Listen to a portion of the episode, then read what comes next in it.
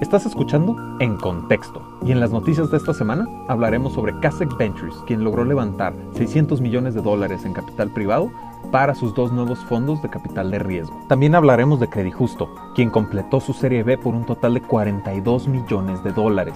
Adicional, hablaremos de Pete, quien se va a Alemania al programa de aceleración de Lead Sports. Y finalmente, hablaremos de Duolingo, quien está colaborando con Twitch para incentivar el aprendizaje de otros idiomas por medio de esta plataforma de streaming de videojuegos. Yo soy César Miramontes y es momento de ponerte en contexto.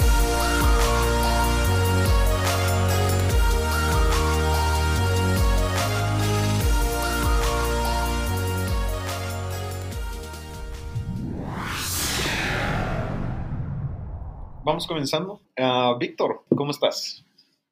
Congelándome en esta, en esta cabina, digamos que, que se les pasó un poquito el aire acondicionado, ¿no? Sí, sí, sí. De hecho, si tiembla mi voz, no es que esté nervioso, es que me estoy congelando. este, listo para hablar de noticias interesantes. Recibí bastantes críticas de mi comentario poco acertado, entonces No, me, no, me abstendré de hacer.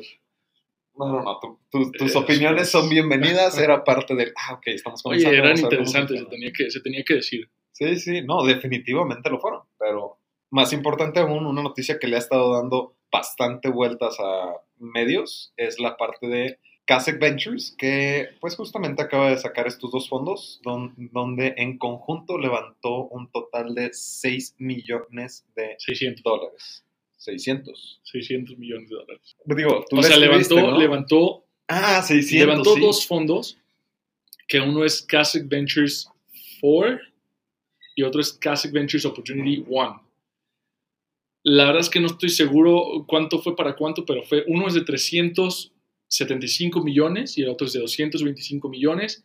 Uno es más early stage y otro es later stage. O sea, uno es para invertir en startups de etapa más temprana, el segundo es para hacer follow-on o entrar en startups de madurez más eh, mayor, eh, Más mayor, ¿no? más mayor, de, Sí, sí, de mayor madurez. Kasek Ventures uh, 4 es la que se enfoca en etapas más tempranas y Kasek Ventures Opportunity es para etapas más avanzadas, ¿no? Para las startups. Aquí lo interesante gira en torno a que pues realmente los LPs se están casi formando para, para que trabajen su dinero, ¿no? No, no, no, se están formando literalmente. No sé, Sí, o sea, los, ambos fondos se, se, no sé cuál es la palabra en español, pero se sobresuscribieron, me imagino. tenían mucha demanda y esto únicamente lo que, nos, lo que nos dice es que hay mucho interés en la región y cuando anteriormente era más complicado levantar fondos de venture capital y se tendrían que recurrir a ciertos apoyos gubernamentales, ahora ya se está viendo más interés de privados en entrar a los fondos latinoamericanos. ¿no? Sí, no, sí, o sea, ya está creciendo, ya está apareciendo esta cultura en Latinoamérica del, ok, está bien, el capital de riesgo tiene su sentido y su funcionalidad, ¿no? Y Kasek Ventures ha sido importante, ¿no? Porque ha tenido un portafolio pesado, Genial. espectacular, pero ahorita llegamos a esa parte, ¿no? ¿A qué iba con que los LP se forman? Tiene completo sentido, Ujú. porque pues tú como capital privado estás viendo que hay unos retornos espectaculares de inversión, pues obviamente voy y me formo, ¿no? Y pues un poquito de datos dentro de América Latina, pues justamente lo que mencionas, de que América Latina ya está como aceptando esta cultura del, del capital de riesgo. Pero sabes que más que más que Latinoamérica, yo creo que se está viendo mucho más interés de participantes extranjeros y por lo tanto se está despertando el interés local. Pero no fue al revés, ¿no? O sea, eh, No son realmente arriesgados, como Sí. dice la palabra. sí fueron, sí fueron fondos latinos los que empezaron. Pues Kasek Ventures es, argentino, Monashis es brasileño, obviamente está, está viendo este interés. Sin embargo, creo que el boom, creo que el, el- el- la cúspide, o digamos que todo este nuevo momentum que se está generando, sí, fue a partir de los inversionistas extranjeros que empezaron a ver oportunidad en la región.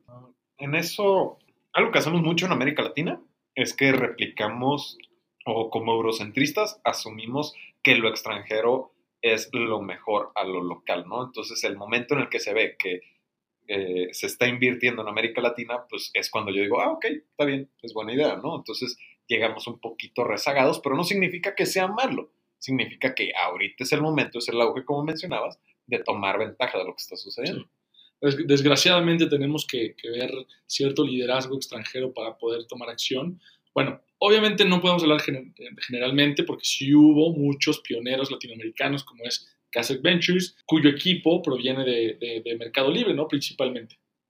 Entonces sí vemos iniciativas latinas que, creyeron en el, ecosistema latinoamericano antes que los extranjeros, pero no se puede negar que mucho del capital que está entrando a la región, porque prácticamente se está doblando año con año el capital invertido, ha sido gracias a inversionistas extranjeros como lo es SoftBank, eh, Andreessen Horowitz, Sequoia también ya, ya tuvo una inversión por ahí, Tencent incluso, el, gigante chino. Entonces, sí ha sido mucho capital extranjero que le ha dado mm, mayor inercia al ecosistema y por lo tanto muchos inversionistas tradicionales en, Latinoamérica han dicho, bueno, quizá hay algo ocurriendo ahí, ¿no? Y es, eh, es, es, justamente el caso de, de Credit Justo.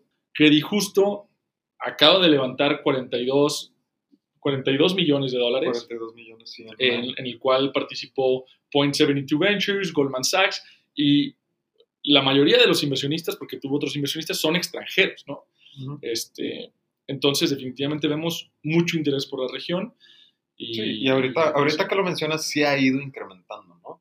El total invertido en 2016 en capital de riesgo ha sido de aproximadamente 500 millones en 2016. En 2017, pues está 1.141 millones, aproximadamente de nuevo. Y pues ya para este año, o sea, estamos hablando de que en un año 2016 a 2017 se duplicó la cantidad de capital invertido, ¿no? Que es parte de esta... No, y te la pongo más clara. Este el total invertido fue 500 millones, como bien dices, en 2016. Y solo en este año, Rappi levantó mil millones, el doble. Solo una empresa levantó el doble del total de hace tres años. Entonces, estamos, estamos justo, estamos justo en, en, pleno auge, como dices. Y todavía no, creo yo que todavía no llegamos al auge. Siento yo que estamos todavía entrando a la curva de, desarrollo. Desarrollo. Ahora, eh, dentro de CASEC, ya nada más para, para concluir esta parte, pues de nuevo hablábamos de un portafolio interesante. Algo muy padre que mencionó David Vélez de Nubank algo bien interesante que menciona es que Kasek Ventures le apuesta a Nubank cuando eran solo una presentación de PowerPoint. Tuvieron el ojo para decir, esto va a funcionar. O tal vez no el ojo de, ah, este es el emprendedor que va a cambiar la industria de los créditos en América Latina, pero sí también pudo haber aportado en esta, en esta parte de ayudar a la empresa a crecer y volver a Nubank el posible decacornio, ¿no? Ah, valuado en posibles 10 mil millones de dólares. Sí. Eh, creo yo que es de las cosas que faltan en Latinoamérica. Inversionistas que crean en, en PowerPoints. suena, suena muy loco de mi parte y quizá estoy eh, siendo muy descarado al decir esto porque obviamente yo no soy un VC. Claro. Sin embargo, creo que los otros ecosistemas se han desarrollado gracias a esto, ¿no? a, que los inversionistas fueron lo suficientemente arriesgados como para creer en un MVP, en un, eh, en un emprendedor, no necesariamente en un producto y en tracción. Entonces, digamos que Kasek lo, lo, está haciendo. Eh, y es un, es un trabajo en conjunto, ¿no? Porque, de nuevo, eh, David Vélez dice, creyeron en nosotros de que éramos un PowerPoint, pero pues también, por ejemplo, de Not Company, también habla súper bien de cómo los ayudaron a, crecer, ¿no? Tienen también en su portafolio a Confío, a Jimpa, a Sacaba, a Logi, a Creditas, a Urban. O sea, todas estos, estas eh, startups finalmente son unos monstruos, más de un unicornio en esta lista, pero pues si el factor o el común denominador es casi que es que no es nada más yo te aporto con el dinero, te aporto con más cosas. O sea, te ayudo a crecer, te ayudo a, te conecto con las personas que necesitas, no es nada más el yo te doy la lana y a ver cuándo me la regresas por 8X. No, no, no, no se trata de eso, ¿sabes? Sí. Y justamente mencionabas Credit Justo, ¿no? Que acaba de levantar 42 millones en su serie B.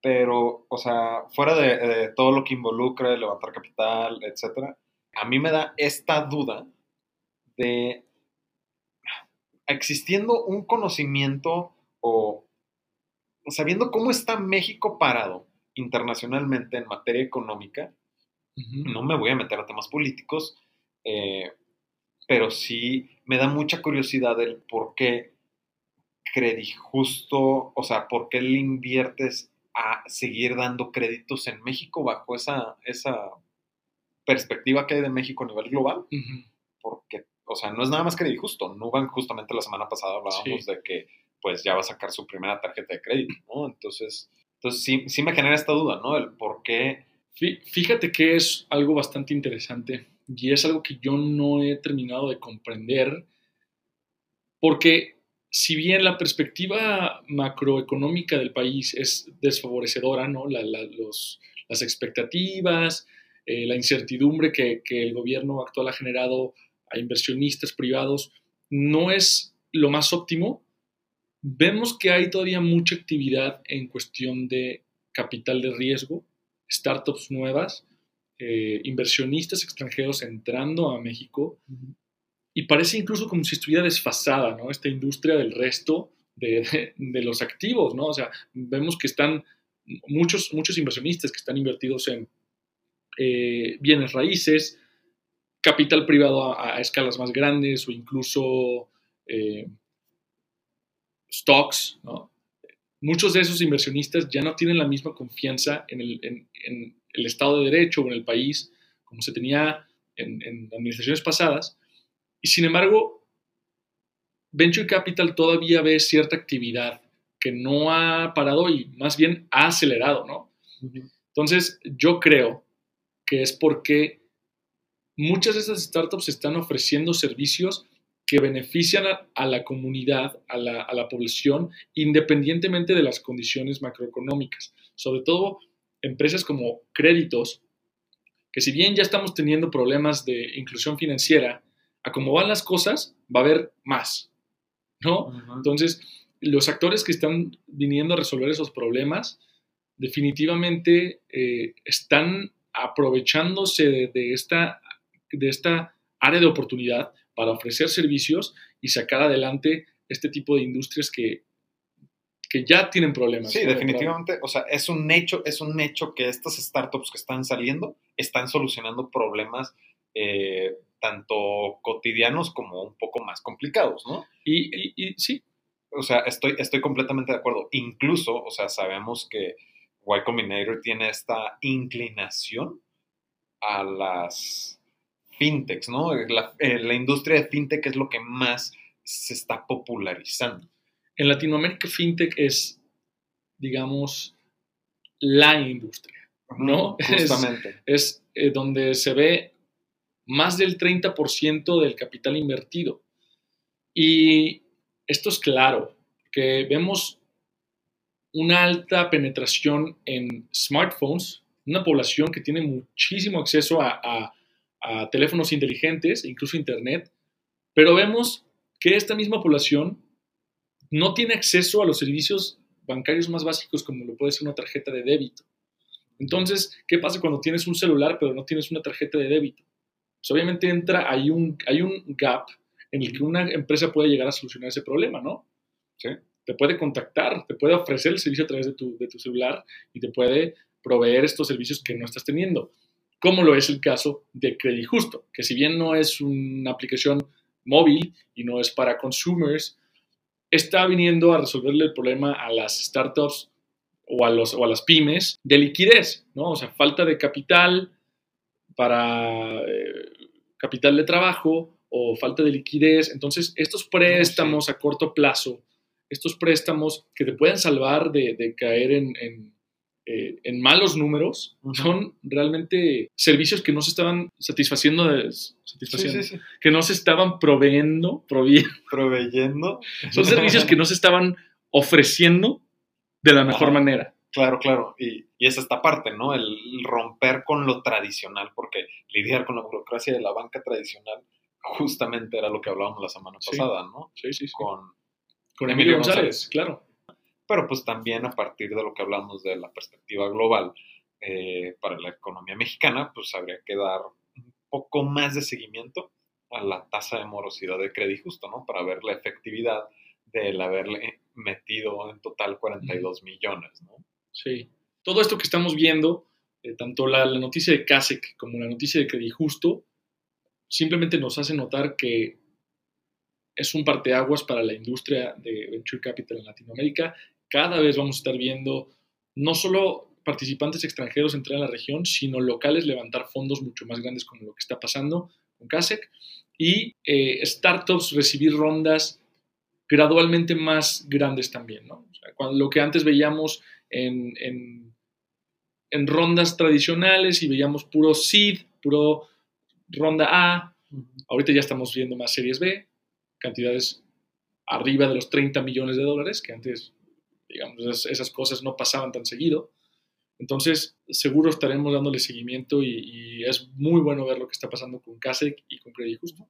Y es parte de, este, de esta gráfica de crecimiento de, in, de inversión en la región, ¿no? Porque sí. justamente donde hablabas de inversión extranjera, pues también nos da un poquito de qué hablar PITS, ¿no? PITS. PITS, que resulta que le suena el teléfono de alemanes. suena súper mal, ok. Les suena el teléfono desde Alemania de esta aceleradora de los nietos de Adi Dassler. Adi Dassler. Sí. Fundador de Adidas. Exactamente. Apenas en este momento yo me enteré que Adidas fue, fue nombrada por Adi Dassler. Sí. Fantástico. No, no creo que fuera Nike. no, no, no. Pero finalmente estos fueron Sports One y Lead, L-E-A-D, sí. Lead Sports. Los terminan invitando a este programa de, de, aceleración porque son, obviamente, aceleradoras que trabajan con tecnologías relacionadas a deportes y muy directamente a deportes, ¿no? ¿Qué hace PITS? PITS es una plataforma que me permite a mí gestionar los juegos o las ligas uh -huh. de mi zona local. Ligas amateurs. Ligas amateurs. Sí, sí, sí, es cierto. Importante sí. mencionar que son ligas amateurs, no es como que la Liga MX lo usa, ¿no? Pero a mí Pitts me, a, a mí Pitts se, se, me hace algo extremadamente interesante porque ellos aparecieron en Shark Tank hace un, pase, hace un par de años y el producto que mostraron en ese entonces y lo que tienen ahorita es completamente diferente. Incluso creo que, que su modelo de monetización y todo ya no es el mismo, ¿no? Antes le cobraban a las, a las ligas para administrar ahí sus, sus eventos, sus, sus, partidos, etc. Y sí, siguen haciendo estas funcionalidades. No sé si siguen cobrando de la misma forma. Sé que siguen haciendo esta funcionalidad, pero ahora lo más interesante es que realmente son tantos sus features Ajá, que estoy de acuerdo. Es, es un poco, no complicado, pero sí tiene diversas formas en las que planean monetizar y diversas industrias en las que podrían encajar. Entonces, eh, a ver, tú como jugador puedes organizar ahí tu equipo, tus ligas, tus partidos, etc.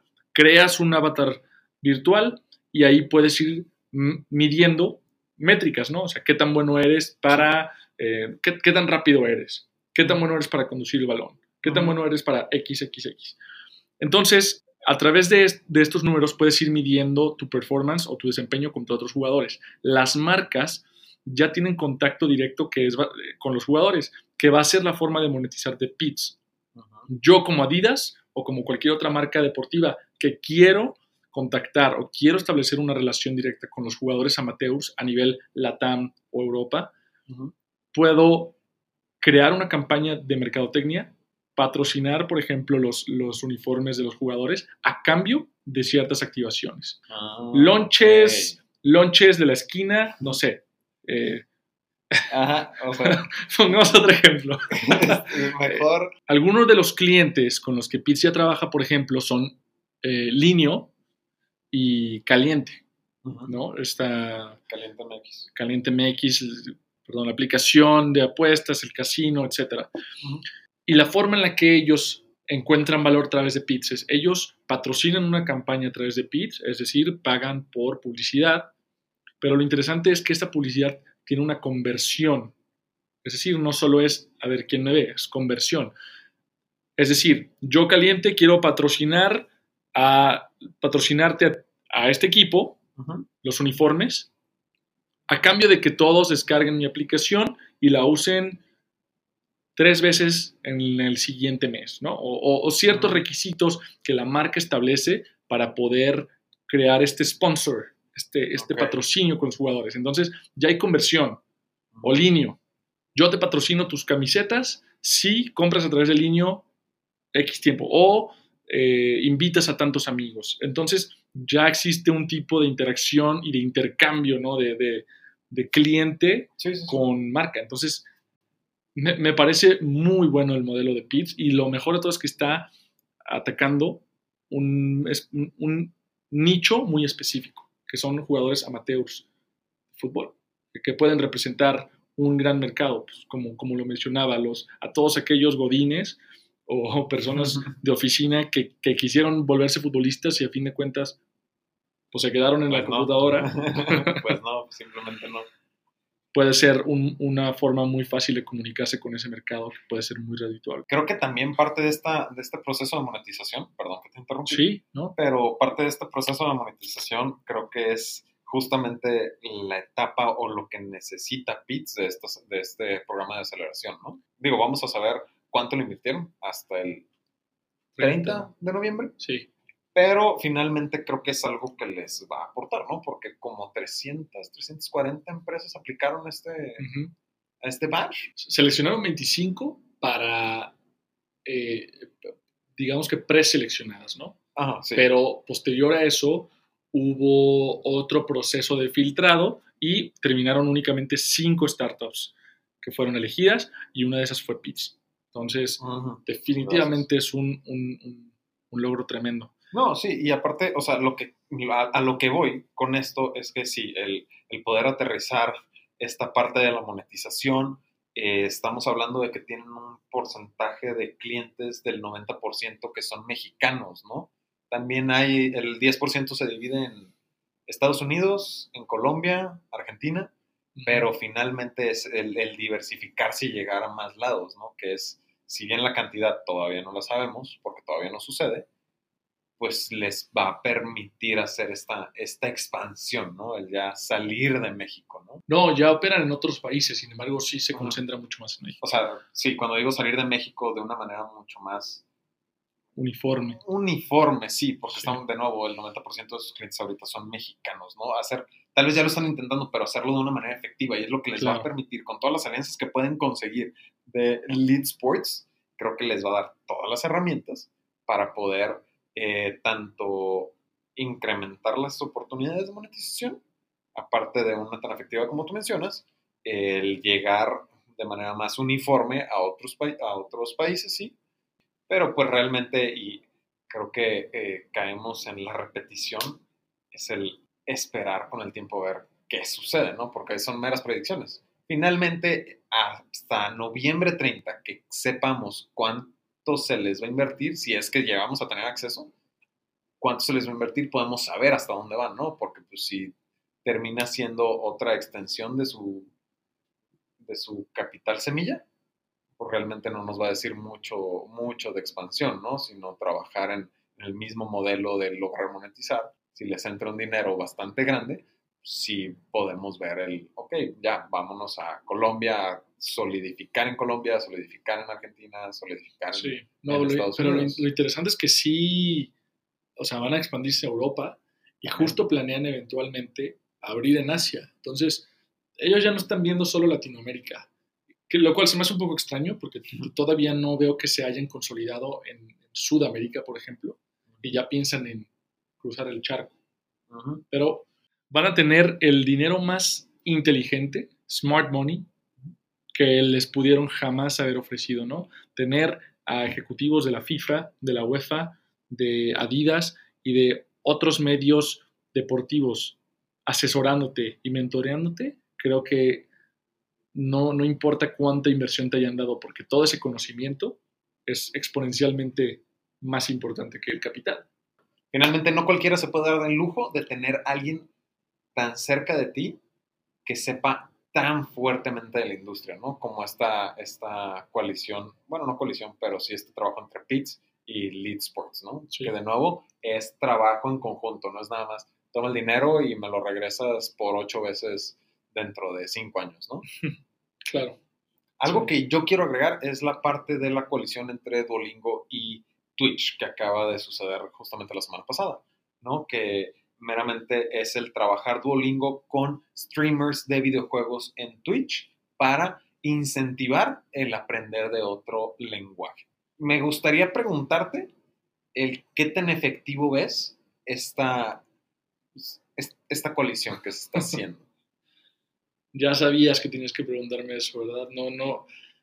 Realmente yo no veo, claro. realmente yo no veo dónde, de qué forma se estén apalancando el uno del otro, ¿no? O sea, veo obviamente que Duolingo eh, de alguna forma incentivó a ciertos Twitchers, o no sé cómo se les conozca a los que, a los que- streamers. streamers, Ujú. a, a los que crean videos y los transmiten en vivo a través de Twitch, los incentivó a que hablaran en diferentes idiomas para que así la audiencia, que además de estar viendo cómo alguien juega videojuegos todo el día, pueda también aprender japonés, ¿no? Es- Pero no veo realmente... está, está complicado. Definitivamente está complicado. La idea no se me hace mala. ¿Por qué? Porque ahorita la industria de los videojuegos está remunerando más que la industria del cine, que, es, que fue la más grande durante mucho, mucho tiempo. Ahorita la industria de videojuegos está llamando a, a generaciones mucho más jóvenes, ¿no? Sí, y realmente de que va a funcionar, va a funcionar, pero entramos a esta parte, a mí me, me, me genera conflicto la efectividad, porque por experiencia no es tan fácil jugar videojuegos y platicar, ¿sabes? O sea, yo sé que suena ridículo, yo sé que suena ridículo. O sea, yo me metí a revisar, ¿no? Cómo, cómo funcionaba esto. Si bien nada más vi al búho verde de Duolingo en la página, no entendí muy bien cómo funcionaba esta colisión. Si bien estaba viendo uno de los streamers que estaban dentro de su lista, que estaban incentivando el hablar en dos idiomas diferentes, yo lo que noté era que la atención del, del, del streamer no estaba enfocada en hablar en general, estaba enfocado en no morirse en el videojuego. Claro.